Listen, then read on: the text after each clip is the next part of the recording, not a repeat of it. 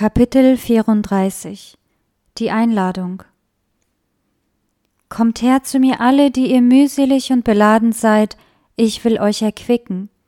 Diese trostvollen Worte richtete Jesus an die Menschen, die ihm nachfolgten.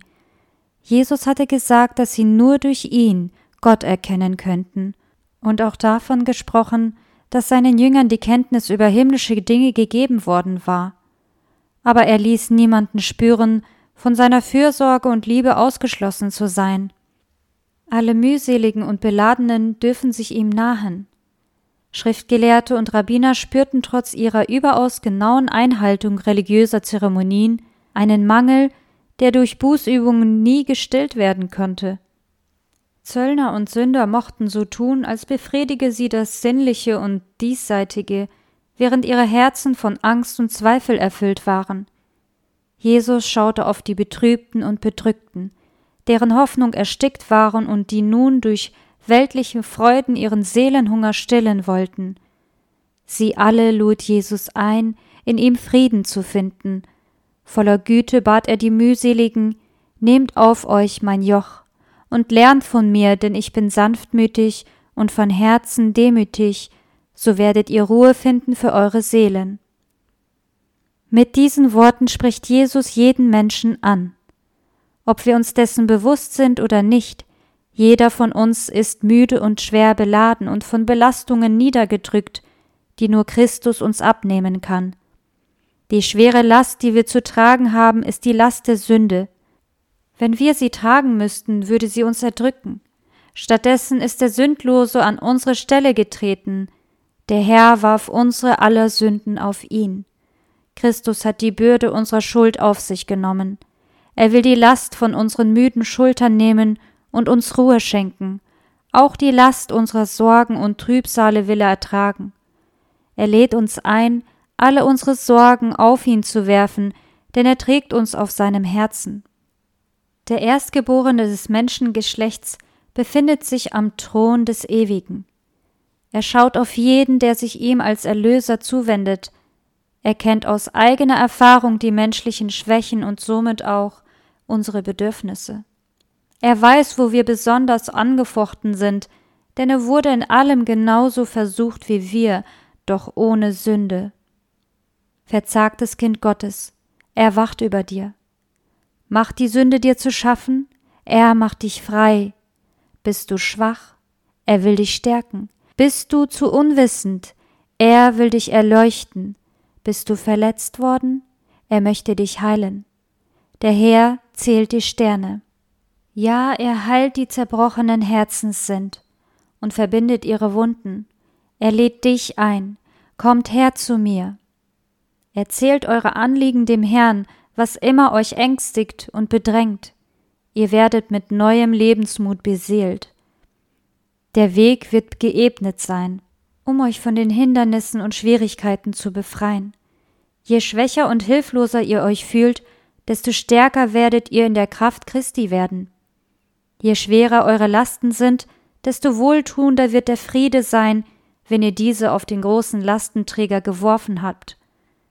Die Ruhe, die Christus verheißt, hängt von konkret benannten Bedingungen ab. Sie sind so formuliert, dass jeder sie erfüllen kann. Jesus sagt uns genau, wie wir seine Ruhe finden können. Nehmt auf euch mein Joch. Das Joch ist ein Hilfsmittel für die Arbeit. Zugtiere werden zur Arbeit ins Joch gespannt. Erst durch das Joch vollbringen sie eine gute Leistung. Christus lehrt uns dadurch, dass wir berufen sind, zeitlebens zu dienen. Als seine Mitarbeiter sollen wir sein Joch auf uns nehmen. Das Joch das uns zum Dienst verpflichtet, ist das Gesetz Gottes. Das erhabene Gesetz der Liebe, das im Paradies offenbart, auf Sinai verkündet und im neuen Bund ins Herz geschrieben wurde. Es bindet den menschlichen Arbeiter an den Willen Gottes. Wäre es uns überlassen, unseren eigenen Neigungen zu folgen und dorthin zu gehen, wohin wir gerne wollen, dann blieben wir in den Fallstricken Satans hängen und trügen seine Merkmale. Deshalb setzt Gott uns Grenzen durch seinen Willen, der stark, edel und erhaben ist. Er möchte, dass wir die Aufgaben unseres Dienstes geduldig und weise ausführen. Christus selbst, hat als Mensch das Joch des Dienstes getragen. Er sprach Deinen Willen, mein Gott, tu ich gern, und dein Gesetz habe ich in meinem Herzen. Ich bin vom Himmel gekommen, nicht damit ich meinen Willen tue, sondern den Willen dessen, der mich gesandt hat. Liebe zu Gott, Eifer für seine Ehre und Liebe zu der gefallenen Menschheit brachten Jesus auf die Erde, um zu leiden und zu sterben. Das war die treibende Kraft seines Lebens. Uns bittet er ebenfalls nach diesem Grundsatz zu handeln. Viele Menschen drückt ihre Sorgenlast, weil sie versuchen, mit dem Lebensstil der Welt mitzuhalten. Sie haben sich dieser Art zu leben angepasst, finden sich mit deren Verworrenheiten ab und eignen sich deren Spielregeln an. Dadurch wird ihr Charakter verdorben und sie werden ihres Lebens überdrüssig. Um ihre Begierden und weltlichen Lüste zu befriedigen, verletzen sie ihr Gewissen und bringen sich zusätzlich in Gewissensnöte. Die ständige innere Zerrissenheit reibt ihre Lebenskräfte auf. Unser Herr wünscht, dass sie dieses Joch der Sklaverei ablegen, und er lädt sie ein, sein Joch auf sich zu nehmen. Er sagt, Mein Joch ist sanft und meine Last ist leicht. Er bittet sie, zuerst nach dem Reich Gottes und seiner Gerechtigkeit zu trachten und verspricht ihnen, dass sie dann alle lebensnotwendigen Dinge erhalten werden. Sorge macht blind gegenüber der Zukunft. Jesus aber sieht das Ende vom Anfang an. In jeder Schwierigkeit hat er einen Ausweg bereit. Unser himmlischer Vater hat tausend Wege für uns vorgesehen, von denen wir nichts ahnen. Wer dem Dienst und der Ehre Gottes oberste Priorität einräumt, der wird erleben, dass die Schwierigkeiten schwinden und sich vor ihnen ein ebener Pfad ausbreitet. Jesus sagt, Lernt von mir, denn ich bin sanftmütig und von Herzen demütig, so werdet ihr Ruhe finden. Wir sollen in die Schule Christi gehen und Sanftmut und Demut von ihm lernen. Erlösung ist jenes Geschehen, durch das die Seele für den Himmel vorbereitet wird. Diese Ausbildung umfasst die Erkenntnis Christi. Sie bedeutet Befreiung von Gedanken, Gewohnheiten und Handlungen, die man sich in der Schule des Fürsten der Finsternis angeeignet hat. Die Seele muss von allem frei werden, was der Treue zu Gott entgegensteht. Im Herzen Christi, in dem vollkommenen Harmonie mit Gott herrschte, wohnte echter Friede. Weder machte ihn Beifall übermütig, noch ließen ihn Kritik und Enttäuschung mutlos werden. Selbst inmitten stärksten Widerstands und grausamster Behandlung war er immer noch guten Mutes. Viele jedoch, die seine Nachfolger zu sein behaupteten, haben ein ängstliches und ruheloses Herz, weil sie Angst davor haben, ihr Vertrauen auf Gott zu setzen. Sie liefern sich ihm nicht völlig aus, weil sie vor den Konsequenzen zurückschrecken, die solch eine Hingabe haben könnte. Wer dies jedoch nicht aufbringt, findet keinen Frieden.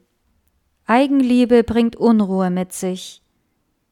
Sind wir aber von Gott neu geboren, ist der gleiche Geist in uns, der auch in Jesus war und ihn dazu bewegte, sich selbst zu erniedrigen, damit wir selig würden.